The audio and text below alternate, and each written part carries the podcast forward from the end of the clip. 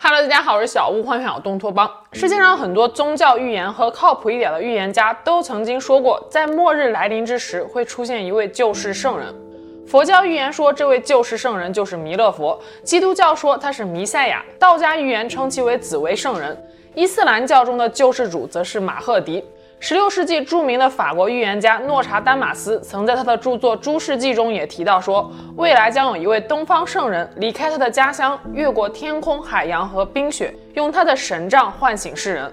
已故的美国预言家珍妮·迪克逊在临终时也曾预言说，会有一位出生在中东某地的人将彻底改变这个世界，把所有交战的教义和教派统一为一个包罗万象的信仰，为地球带来和平。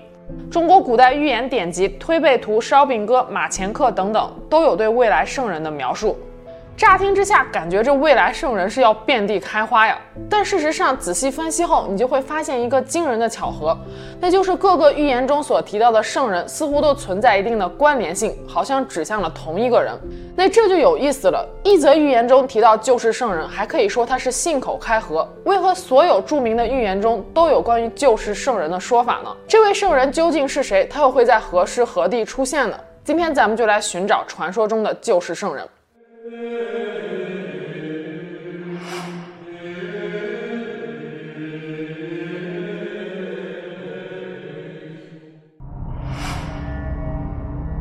咱们先来说说佛教。佛教预言主要出自一本名为《佛说法灭尽经》的佛教典籍。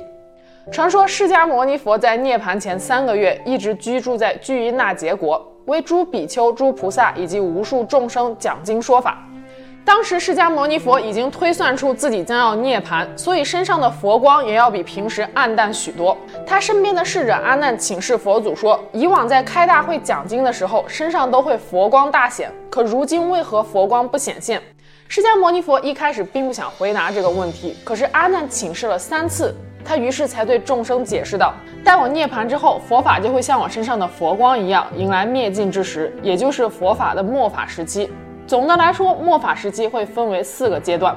第一阶段，佛门乱象，僧宝蒙尘，在这一阶段，魔道将会日益旺盛，混入佛门，并且搅乱正法。”他们披着袈裟，却贪恋世俗的享乐，饮酒、吃肉、杀生、贪昧，无恶不作，没有一点点的慈悲之心。不过这一阶段还是有真正的修行之人的，他们依然积累功德，静待众生，用一颗平等的心来教育众人，怜惜穷人以及老人，不自私不自利，能够献出身心与财富接济众生。可这样的行善之人会被行魔道的佛教中人嫉妒毁谤，他们会故意编造一些恶行，让行善之人在当地无法生存下去，被众人所驱赶。此后，佛门中的魔道众人不再修习佛法，任由寺庙空置荒芜，他们只知道贪恋财物，从不愿意去做救济贫困的好事。为了扩大田地，不惜放火焚烧山林；为了贪图美味，杀害生灵，甚至会贩卖人口来为他们种地干活。然而，这仅仅只是五浊恶世的开始。第二阶段，女人精进，男子懈慢，世道险恶。这一阶段的特征是，很少有男子在寻求佛道，只有部分有福德的女子还在继续积功德。但此时，众生已经对佛法没有信心了。看到出家沙门时，就像看到了地上的粪土一样。与此同时，各种自然灾害接踵而至，大地变得水旱不调，庄稼很难再成熟。瘟疫之气四处横行，死亡的人数也数不清，百姓的生活变得异常艰难与困苦，同时还要承受层层官员的算计和剥削。人们只知道放纵和享乐，不再追求精神上的富足。第三阶段，人寿减短，洪水爆发。进入这一阶段后，人们会感觉每天每月的时间都在缩短，人的寿命也会越来越短，很多人四十岁就白了头。男人由于过度放纵淫欲，失掉了大量精气而短命，只能活到六十岁左右；女人则稍好一些，能活到七八十岁。不久后的一天，世间会突发洪水，淹没大地。洪水退去的日子遥遥无期，人们依然以为这只是正常的自然现象。众生不分种类，不分贵贱，都沉溺漂浮在大水之中，被鱼鳖所食。但就像生命有回光返照一样，佛法在灭尽之前也有一个短暂的兴盛时期。这一时期大约是五十二年。五十二年之后将会进入末法时期的最后一个阶段，也就是第四阶段。经书失传，袈裟褪色。首先消失的将是《楞严经》和《般舟三昧经》，随后其他三藏十二部经典也会逐渐消失，而且永远不会再出现。不仅如此，文字也将逐渐消失。出家沙门所穿的袈裟变成了没有经过染色的白布，人间的一切都无法用语言来形容，只剩下了一片无尽的黑暗。释迦牟尼佛在说完了他所预见的未来之后，众弟子心绪悲凉。侍者阿难上前恭敬的行礼后问道：“世尊，这部佛教经典该如何称呼呢？”释迦牟尼佛说道：“就叫法灭尽经吧。”但释迦牟尼佛对于未来的预言也不只有暗淡和黑暗。他说，在经历了四个阶段的末法时期之后，又过了千万年，弥勒佛会降生到人间。到了那个时候，天下太平，人民安乐，瘟疫、瘴气等等全部都消失得干干净净，一年四季风调雨顺，庄稼五谷也都茁壮丰收。在弥勒佛的教法里得到解脱的众生数不胜数。说到弥勒佛，大家首先想到的可能就是一个笑口常开、大肚能容的形象。但事实上，这个大肚布袋和尚只是中国本土佛教中弥勒佛的一个形象，确切的说是弥勒佛的一个应化身。五代十国以前，弥勒佛更多的是天冠弥勒的形象。佛教中有代表过去、现在、未来的三世佛，最广为人知的便是释迦牟尼佛了，世人俗称佛祖。他是现世教化众生的佛陀，佛教便是由释迦牟尼所创立的。过去佛在汉传佛教中指的是燃灯古佛，他是释迦牟尼佛的老师。在过去现在因果经中记载，燃灯古佛在降生之时大放异彩。日月光辉都被遮盖住了，所以才有了燃灯佛这个名号。在我们这个婆娑世界中，释迦牟尼佛的佛法灭尽之后，来补释迦牟尼佛这个佛位的便是弥勒佛，他也被称为是未来佛。当他降世时，人间将会出现极乐盛世，就连凶残吓人的罗刹鬼也显得十分可亲可爱，会趁大家进入梦乡后，把整个城池都打扫得干干净净，一尘不染。这一切都是受到了弥勒佛的道德感化。所以，弥勒佛便是佛教中所描述的救世主。说完了佛教，咱们再来聊聊道教。很多人认为道家是没有预言的，但事实上，中国第一预言奇书《推背图》就是一本道家的预言书，由李淳风和袁天罡合著。李淳风是唐代著名的天文学家、数学家、易学家，同时也是一位道士，从小博览群书，尤其对道家学说和阴阳学说有很深入的研究。相传他九岁时就拜入了智元道长门下，后来经人举荐为李世民效力。李世民称帝后，李淳风被命名为太史令，掌管大唐的天文历法、祭祀典礼等等。袁天罡则是一位相术大师，精通风水星象，也好钻研道家学说。推背图相传就是因为唐太宗想要知道大唐的国运，命令袁天罡和李淳风推演。可两个人越推演越上瘾，一推就推算到了大唐之后两千多年的中国国运。直到袁天罡推了李淳风一把，说道：“天机不可泄尽，还是早点回去休息吧。”这也是推背图的最后一项六十项，万万千千说不尽，不如推背去归休的来源。推背图四十四项是著名的有关未来圣人的预言。谶曰：日月丽天，群英摄福，百灵来朝，双羽四足。颂曰：尔今中国有圣人，虽非豪杰也周成。四夷崇义称天子，否极泰来九国春。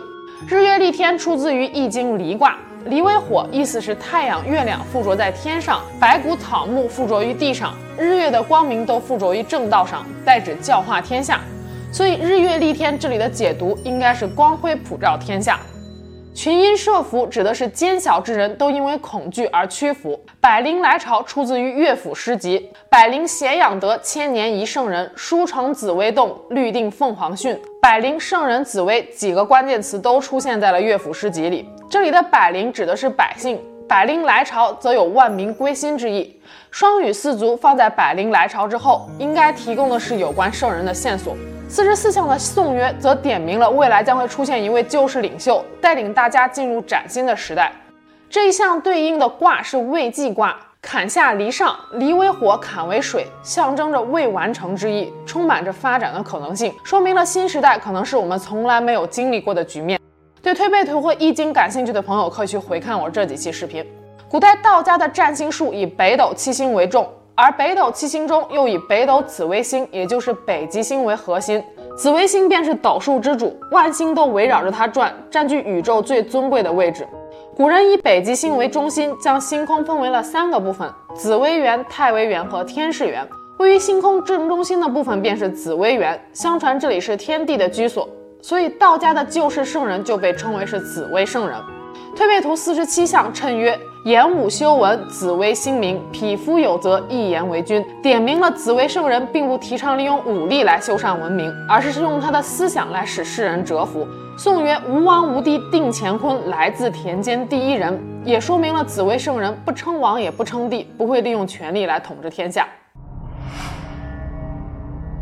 说完了佛教和道教，咱们来聊聊基督教。基督教和犹太教中的救世主都是弥赛亚，但是两个宗教对于弥赛亚理解的分歧，构成了这两个宗教分道扬镳的关键。众所周知，基督教脱胎于犹太教。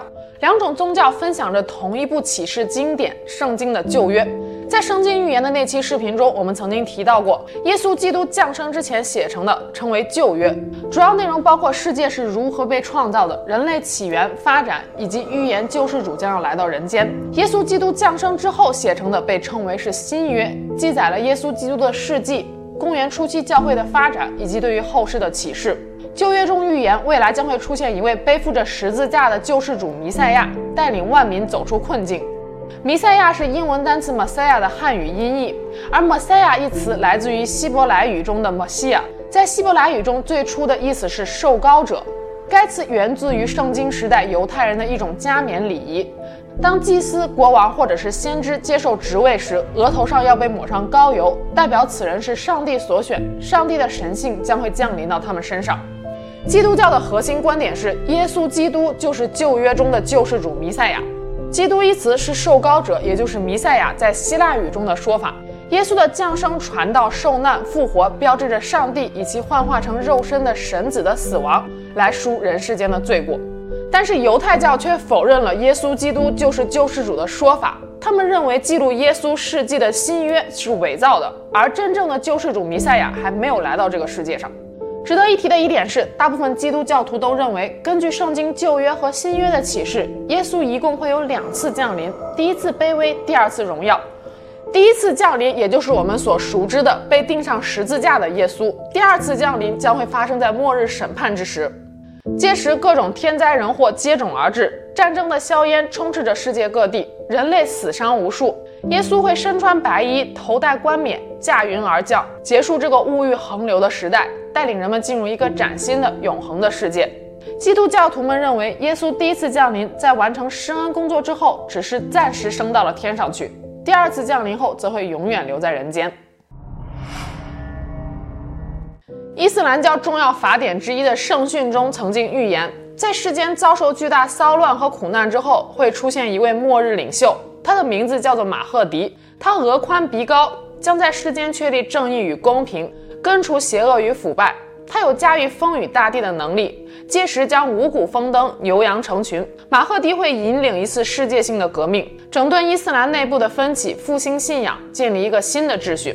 马赫迪一词的原意是导师，引人上正道的人。事实上，犹太教与基督教预言中的弥赛亚，佛教预言中的弥勒，以及伊斯兰教中的救世主马赫迪，都是源自于密特拉一词。而道家预言中的紫微圣人，被认为在佛教中对应的就是未来佛弥勒佛。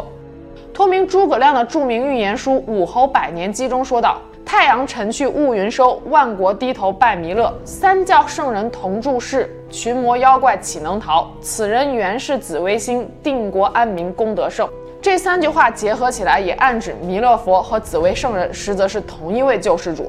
基督教、佛教、伊斯兰教并称世界三大宗教。他们以不同的方式阐述了我们这个世界的起源。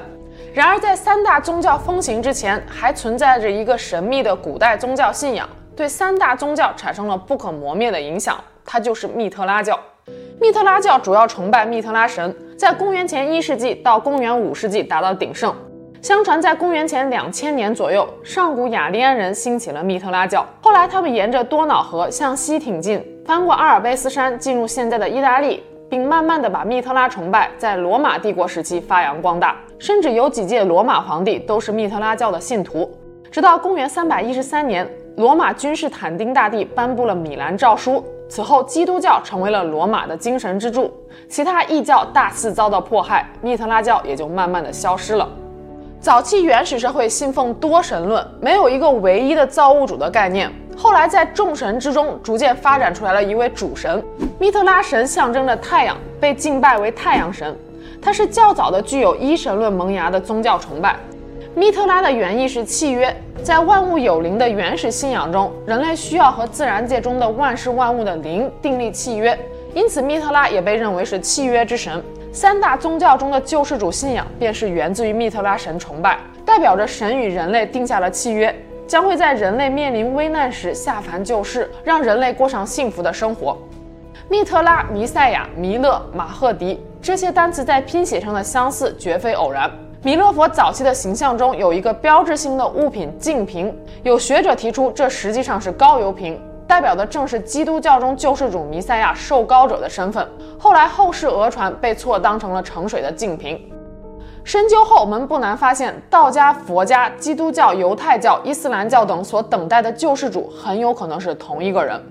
虽然不同宗教对这位救世主的描述都有所不同，但有一个共同点是，他是一位思想先知，并非某一个国家的君主。他是靠理论而非靠帝国来成就天下的。它的出现会将人们的思想水平提高到一个更高的层次上，思想是超越了国界的，无国则天下一家。那么，这位救世圣人究竟会在何时出现呢？圣经新约马太福音二十四章三十六节中说道：“那日子那时辰，没人知道，连天上的使者也不知道，子也不知道，唯独父知道。”简单的来说，就是救世基督何时会再临，没人知道。不过，佛教中对于未来佛弥勒佛出现的时刻却给出了一些线索。不少佛教典籍中都提到，优昙婆罗花开放之时，便是弥勒佛下世普度众生之日。优昙婆罗花传说是三千年开一次的仙界极品之花，花形如钟，色泽雪白，景细如丝，芳香极美，散发着淡淡的光晕，远远看去似有祥瑞之气缭绕。最神奇的是，优昙婆罗花无论在哪里都能生长，在佛像、钢管、玻璃、植物、塑料上都能开花，似乎并不遵循一般的植物生长规律。有新闻报道声称，一九九七年，韩国京畿道一家寺院的方丈在庙内的金铜如来像的胸前发现了二十四朵优昙婆罗花。后来，韩国媒体又相继报道了一些其他寺庙里有奇花开放，让不少佛教信徒们惊喜万分。接下来的几年里，中国、马来西亚、新加坡、澳洲、美国等世界各地都传出了优昙婆罗花开放的消息。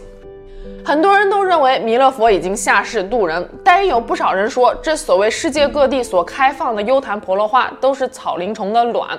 而如今，我们距离弥勒佛下世还有很远。根据佛经记载，弥勒佛是释迦牟尼佛的弟子，当时名为阿逸多，比释迦牟尼佛要更早涅槃。阿逸多出生于古印度波罗奈国的一个婆罗门家庭，后来出家成为佛教弟子。释迦牟尼佛预言，阿逸多涅槃后将上升兜率天宫，在那里演说佛法四千年。此后从兜率天宫下世，成为弥勒佛普度众生。兜率天宫一天相当于人间四百年。按照一年三百六十天估算，弥勒佛将在兜率天宫上待上五亿七千六百万年。弥勒上生经中更是说道：“五十六亿万岁，尔乃下生阎浮提。”佛教中的阎浮提指的就是我们的人间世界。这段话也就是说，弥勒菩萨升天后需要经过五十六亿万年的悠久岁月，才能再次下生人间。不过这里的亿万并非今天的计量单位，古时候的亿万只相当于今天的千万。五十六亿万年，也就是今天的五亿六千万年。不过不管怎么说，五亿多年都是一个遥遥无期的日子。说到这儿，相信很多人都已经发现了，各大宗教中关于救世主的预言总是和世界末日的灾难紧密地联系在一起。在公元前一千年左右，包括西亚、北非、小亚细亚两河流域、埃及在内的广大地区，继辉煌的苏美尔文明之后，一直被不同的蛮夷所侵略。一种对于未来救世主的信仰悄然盛行，当时的人们普遍认为会存在一个神来给人们带来无尽的希望，承诺在未来一定会带来幸福。面对苦难时，总是需要一种信仰来支撑我们坚持下去。所以有一种说法是，信仰不是用来解释苦难的，而是用来承载苦难的。真正的救世圣人可能就在你我心中，心中有爱，万教归一。不知道大家是怎么看的呢？那今天就我们下期节目见喽，拜拜。